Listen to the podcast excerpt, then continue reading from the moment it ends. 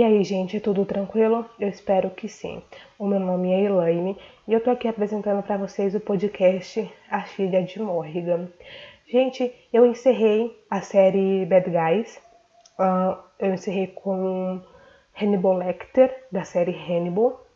Tive um retorno muito positivo, tive um retorno muito bom em relação a essa série. Foi muito gostoso de fazer. Eu até fiquei um pouco ressentida porque, meu, acabou, não ia falar mais nada sobre, sobre isso. Mas se vocês querem indicar algum personagem, porque eu pretendo fazer outras séries sobre outros personagens. Então, se vocês querem me indicar algum personagem para falar aqui no podcast, pode me indicar, fiquem à vontade. Me sigam lá no Instagram, arroba. Lá vocês podem dar sugestões, as dicas, participar das enquetes, é, ver o, os posts ficarem atualizados com o que eu vou trazer aqui pro, pro podcast. Então, com o fim da, dessa série maravilhosa, que é, voltando a falar, eu tive um retorno muito, muito bom, estou muito feliz com isso. Então, assim, nas segundas-feiras eu estou trazendo um especial do Estúdio Ghibli. São quatro filmes que eu vou falar aqui. E o primeiro filme que vai abrir o especial é O Reino dos Gatos. É sim o meu filme preferido do Estúdio Ghibli, mas acredito eu que esse vai ser o episódio mais curto em relação aos outros. Por que, que eu estou falando isso? Porque a animação, acredito também que seja a mais simples do estúdio Ghibli. Então, assim, em comparação a outras animações, é, essa daqui é muito mais simples, não tem nada tão assim, de profundo, tão espiritual, sabe? Tão, tantas coisas pra gente desdobrar aqui. Então, apesar de ser o meu filme preferido e apesar de ser um filme maravilhoso, acredito eu que vai sim ser o episódio mais curto em relação aos outros, tá bom? Eu espero que, que esse especial aí também faça muito sucesso, que esse especial aí seja muito bem recebido. E mais uma vez, obrigada pelo retorno da, da, da série Bad Guys, tá bom? Uh, chega de enrolação, né? Então bora lá.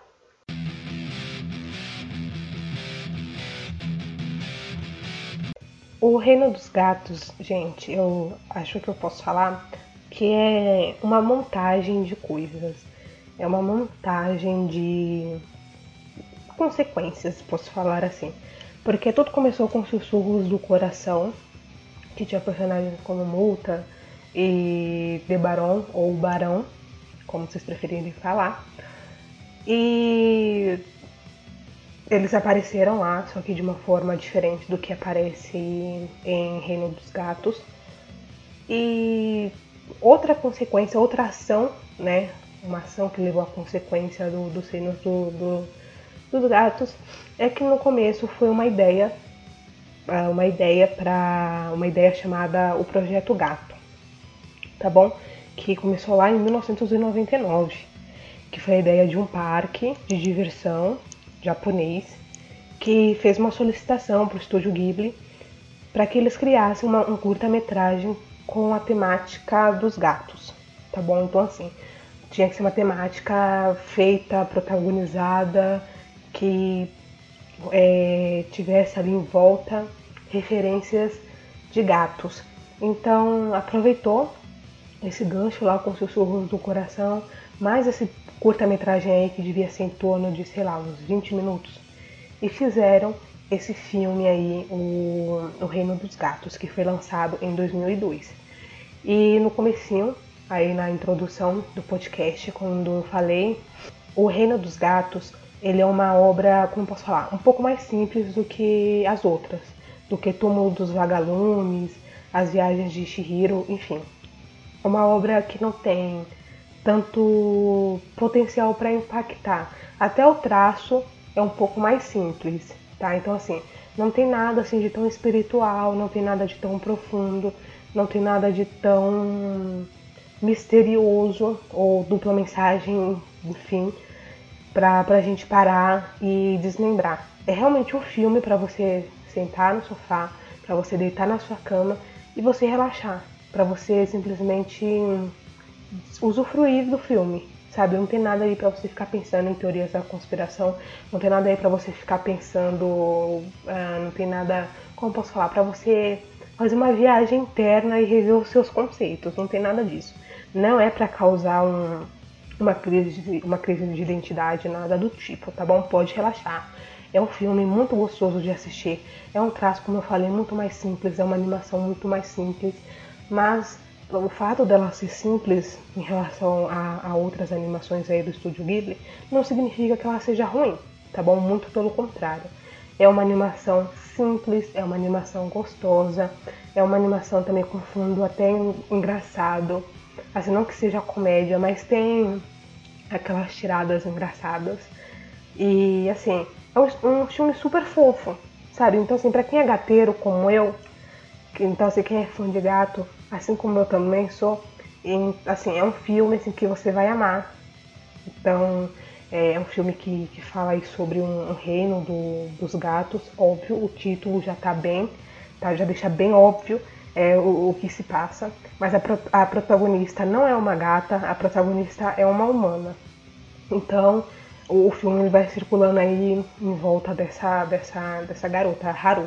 Vou falar sobre o roteiro daqui a pouco, mas o foco aqui por enquanto é falar como O Reino dos Gatos é um filme bom, sem ter tido aquele marketing pesado, sem ter tido um roteiro puta elaborado.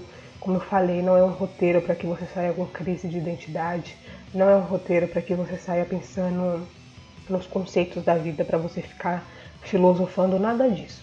Como eu disse, é um filme para você sentar no sofá aí e relaxar, muito gostosinho, é a coisa mais fofa do mundo e é por isso que é a minha animação preferida do, do estúdio Ghibli, tá bom? Então agora vou focar no roteiro e assim, bem simplesinho, bem tranquilo, bem de boa, mas como eu falei, isso em nenhum momento desvaloriza a história, muito pelo contrário.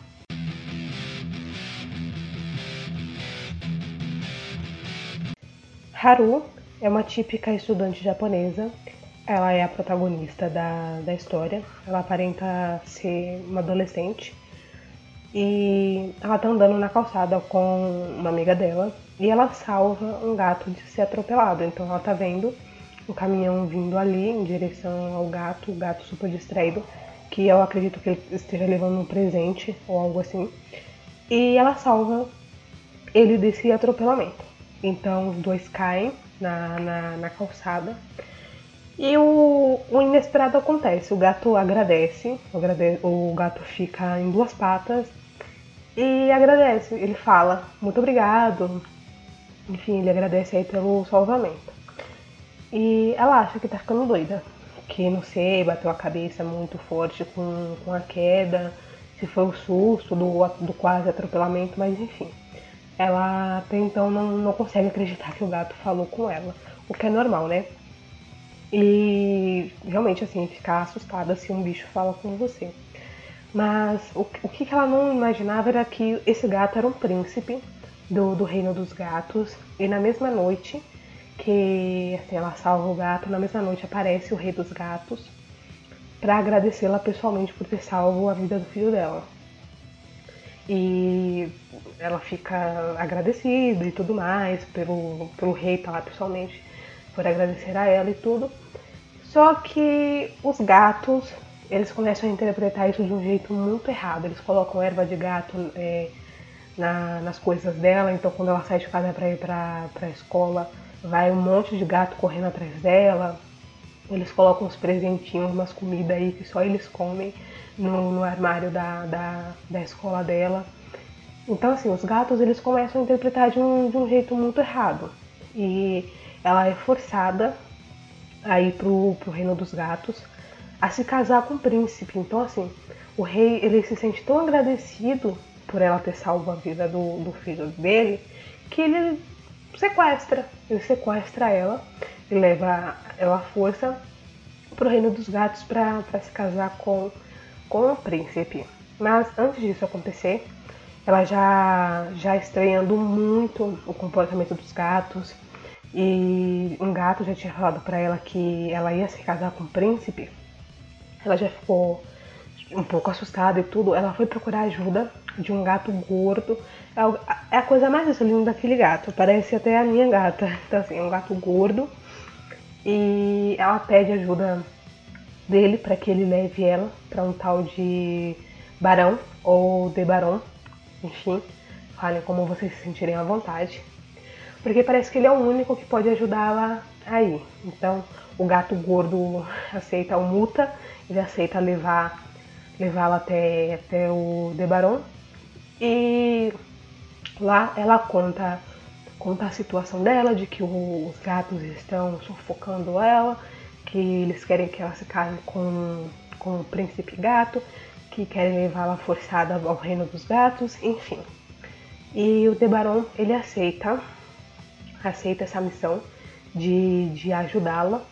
Uh, o Multa ele fala mal do reino dos gatos, ele fala que é meio que tipo uma ilusão, que é tipo um espaço para gatos sem personalidade.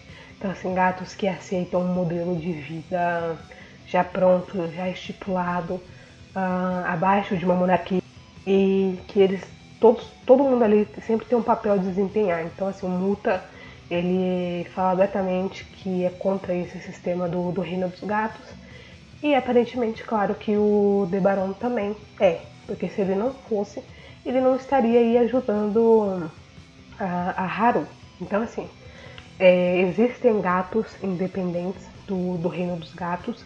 Não são todos os gatos que, que são súditos do, do rei dos gatos. Então, assim, um gato pode se rebelar. Então, assim, um gato pode, pode viver de, de forma própria, do jeito que ele quer mas também ele não vai ter a proteção, assim como posso falar entre aspas, ele não vai ter a proteção, ele não vai ter ali o conforto de morar no reino dos gatos. Então assim, ele que se vire no, no reino humano, tá? Então posso falar que o Tebarão é uma mutação entre aspas rebeldes, porque eles não vivem nesse sistema. E o Debaron, ele parece que não, não, a Haru não é a primeira pessoa que ele ajuda em relação a isso. Tanto é que ele já é conhecido lá pelo, pelo Rei dos Gatos, que quando eles se enfrentam, ah, o Rei dos Gatos meio que conhece ele, fala que já ouviu falar dele. Então, assim, o Tebaron parece ser uma pedra no sapato do, do Rei dos Gatos, parece uma pedra no sapato do, do Reino dos Gatos.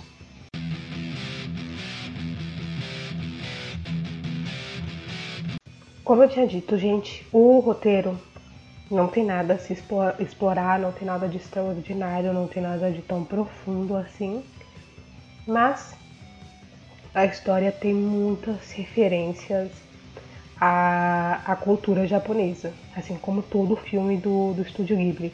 Então é uma das minhas coisas assim preferidas, porque a cultura regional ela é muito forte, ela é representada muito bem e não é um detalhe ou outro, é do começo ao fim de todas as obras. E aqui na, no Reino dos Gatos, quando a Haru pede ajuda do Debaron, ele vai lá e prepara um chá para ela. Ele sempre fala que toda vez que ele prepara o chá, o chá tem um gosto diferente. Então, assim, depois que ela volta para casa, ela, assim, ela foi sequestrada, foi pro Reino dos Gatos, foi salva.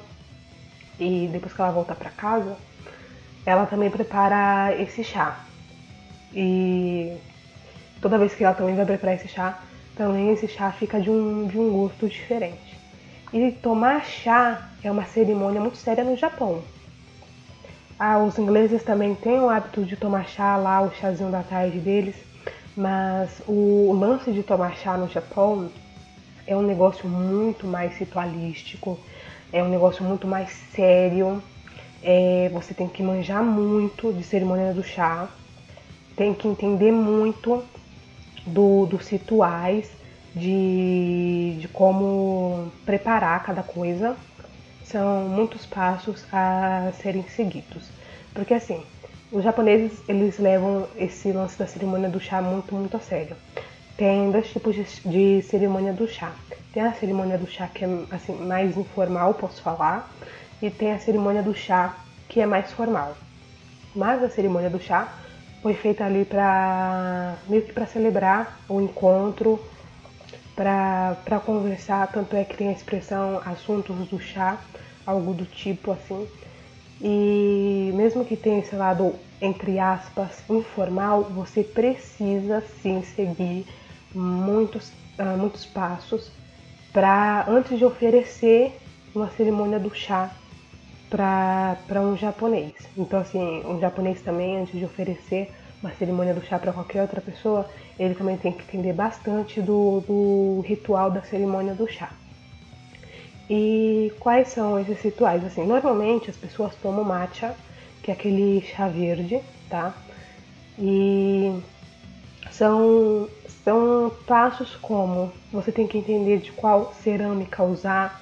Então assim, você não pode usar qualquer cerâmica na sua, na sua, na sua reunião do chá. Você precisa entender de, de arranjos florais, porque precisa ter arranjos florais. Então, assim, não é qualquer flor que você vai colocar na cerimônia do chá, não é qualquer cerâmica que você vai colocar na, na cerimônia do chá. Tem o kimono, então assim, o kimono, você tem que saber vestir o kimono, não basta você colocar o kimono, você pode colocar de um, de um jeito errado. Então assim, é, você precisa entender de qual kimono você tem que usar, porque também você pode pegar qualquer kimono, assim, entre aspas, né? Porque o kimono ele já é uma vestimenta muito mais séria, né? Uma, uma, uma vestimenta muito mais típica do, do Japão. Então, assim, você tem que entender disso. Tem frases que você tem que falar, são coisas assim muito minuciosas. Eu vejo muito isso na, na cultura japonesa no geral, não só nesse lance da, da cerimônia do chá, mas os japoneses em tudo, eles são muito perfeccionistas, eles são muito minuciosos. Não tô falando que não exista japonês distraído, existe japonês distraído, cara. Existe pessoas distraídas de qualquer parte do mundo. Mas isso da cultura deles, é, principalmente os rituais, tem que ser muito regradinho, muito certinho, tem que ser muito bem organizado tem que ser muito bem planejado. Então não tem como você organizar uma, uma cerimônia do chá em cima da hora, não tem como. Então assim, você já tem que. Você tem que ter uma bagagem antes, né? Do, de quais ervas você tem que usar. Apesar de que eu falei, a mais conhecida aí é a matcha, que é a erva verde. E assim, tem que manjar do kimono, tem que manjar da, da cerâmica, tem que manjar dos arranjos florais, tem que manjar da, da decoração tem que saber quais frases você tem que falar, quais os assuntos que você tem que abordar ali. Então, assim, tudo bem que você faz uma cerimônia do chá para conversar e tudo, mas se for um assunto mais formal, tipo uh, coisas muito mais sérias que precisam de muito mais atenção, então você tem sim que seguir ali uma regra, um lance muito mais, muito mais sério. E se você errar, é sim, pode ser sim considerado um desrespeito uma falta de. de. Uh, uma falta de atenção à cultura, à cultura japonesa. Eu acredito que se você não levar a sério nenhum ritual de qualquer cultura, seja assim uma falta de respeito. Porque eu lembro de ter discutido com uma garota aí, de um, um grupo de otaku. Olha só, gente, que, que a quarentena tá fazendo comigo, me fazendo discutir com gente no grupo de otaku. Mas enfim, a menina me falou que os brancos eles podem copiar os japoneses, um cosplay, por exemplo, maquiando o olho para ficar puxado. Então, assim, eu achei extremamente racista é, definir japoneses somente com traço no olho. E ela estava querendo defender que negros não podiam fazer cosplay, porque ficava ridículo. Então, assim, ela é racista ao extremo, tá? E se você não sabe, existe sim racismo contra japoneses, contra coreanos, contra chineses, contra indianos, tá? Tailandeses, existe sim um, um racismo ferrado em cima dessas pessoas.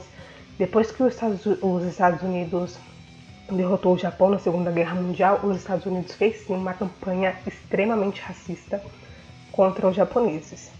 Mas isso aí já vai ser papo para outro podcast. Mas lembrando aqui que existe esse racismo contra essas pessoas. Claro que não vai ser uma magnitude, no peso que a população negra sofre, que os indígenas sofrem no nosso país, mas a gente também não pode descartar que existe sim um racismo nessas pessoas. Então, você resumir japoneses somente com traço no olho, com uma maquiagem, você vai lá, por você, por você ser branco, copiar um traço japonês somente com uma maquiagem no olho é ridículo. Até porque japoneses não são brancos. Tá? Então assim, se as pessoas não são brancas, elas podem ter um tom de pele claro, mas elas não são brancas. Tá? Os traços delas, sabe, o, o ser branco e tudo mais não, não é, delimita somente a, assim um tom da pele. Por exemplo, um alemão é branco, um japonês não é branco, tá? Então assim são traços, são coisas totalmente diferentes. Então assim você precisa respeitar a cultura dos outros. Se você pretende reproduzir, então vamos reproduzir certo, vamos reproduzir da forma que eles não se sintam ofendidos. Então eu acho isso muito legal na parte da, da, do Reino dos Gatos. Eu dei uma, uma baita fugida falando disso daqui do racismo, mas eu achei um assunto pertinente da gente falar, tá bom? É, eu achei muito legal, muito bacana isso do, do Reino dos Gatos, de falar sobre a cerimônia do chá, como é importante tomar chá, como, como o chá ele aproxima as pessoas, é, você conversa mais, você passa mais tempo em família, você passa mais tempo na presença das pessoas que você gosta, até mesmo para falar sobre assuntos mais importantes, para falar sobre assuntos até mais desagradáveis, tomando um chazinho ali, fica mais de boa. Então, isso no Reino dos Gatos, é, demarcando ali partes da, da, da cultura japonesa. Tem outras referências, óbvio, como eu falei em todo filme do estúdio Ghibli tem referências ali do começo ao fim, não é um detalhe ou outro, é assim, é tudo, tá bom? Mas eu queria reforçar aqui foi esse ponto que eu achei mais fofo, que eu achei mais bonito, foi isso da cerimônia do chá.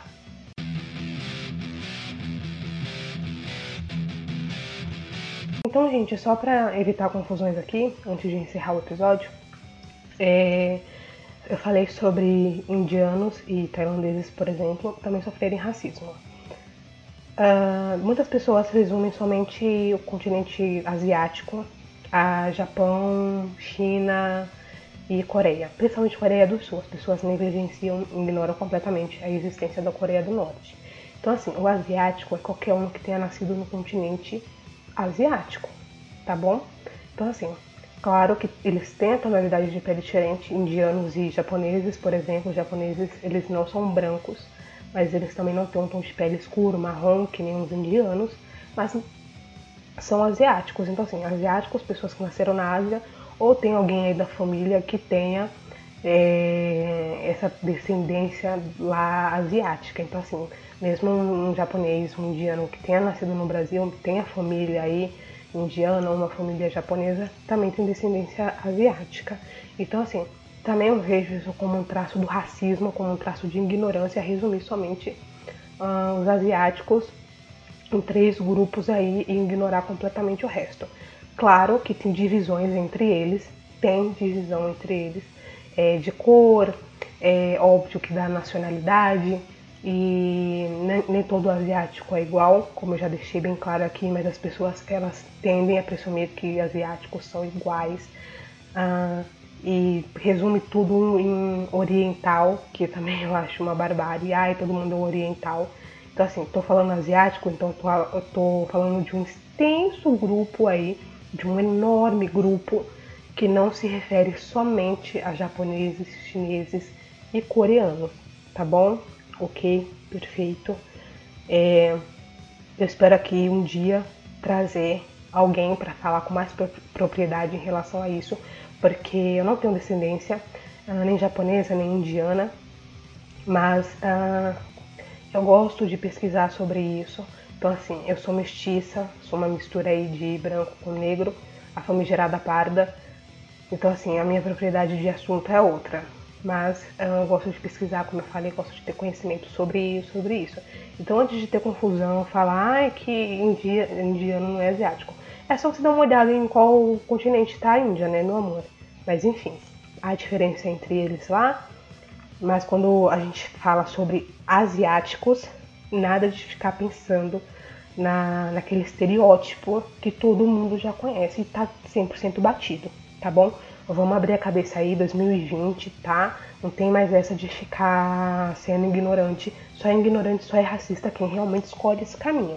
Beleza? Agora eu posso encerrar o, episódio. Uh, acabou que o Reino dos Gatos, meu episódio. O episódio não, meu filme favorito do Estúdio Ghibli, de animação favorita do, do Estúdio Ghibli, como eu falei, o roteiro é simples, o traço é simples, O Reino dos Gatos ele foi uma consequência de ações, então foi uma montagem outra ali. É, primeiro Sussurros do Coração, que teve personagens como Debaron e Multa. É, teve também o Parque Japonês, que queria um curta-metragem protagonizado por gatos. Então uma coisa levou a outra e no final fizeram o Reino dos Gatos. Então assim, é um traço simples, um roteiro simples, mas não deixa de ter aquele charme do estúdio Ghibli, de ter aquela qualidade do estúdio Ghibli, tá bom? Então assim, são poucas pessoas que eu conheço que assistiram O Reino dos Gatos. Então, dê uma chance para esse filme, você não vai se arrepender. É um filme muito fofinho, é um filme muito bom e é um roteiro muito, muito leve, beleza? Semana que vem eu volto aqui com Túmulo dos Vagalumes, segunda-feira. Então já vou trazer até uma caixinha de lencinho, porque só de lembrar desse filme eu fico triste. E quinta-feira que vem. Uh, quinta-feira que vem? Não, é nessa mesma. Isso. Não tem mais resenha de Attack on Titan, tá bom? A resenha de Attack on Titan acabou. Até lançar aí a quarta temporada em anime, que eu tô fazendo uma resenha baseada no anime. Então assim, tem diferenças entre anime e, e o mangá. Então a resenha por enquanto acabou. Então quinta-feira agora eu vou trazer o que? The Boys. Isso mesmo, eu vou trazer The Boys, a série da Amazon, pra gente debater aqui, beleza? Espero aí também que todo mundo curta, porque eu também tô gostando muito, muito dessa série. Eu tô vendo muita, muita gente comentando sobre isso, beleza? Então, quinta-feira agora, The Boys no, no podcast. E semana que vem, segunda-feira, Túmulo dos Vagalumes, ó. Um beijo, me siga lá no Insta, arroba a filha de Morriga, e vamos conversar. Até quinta-feira.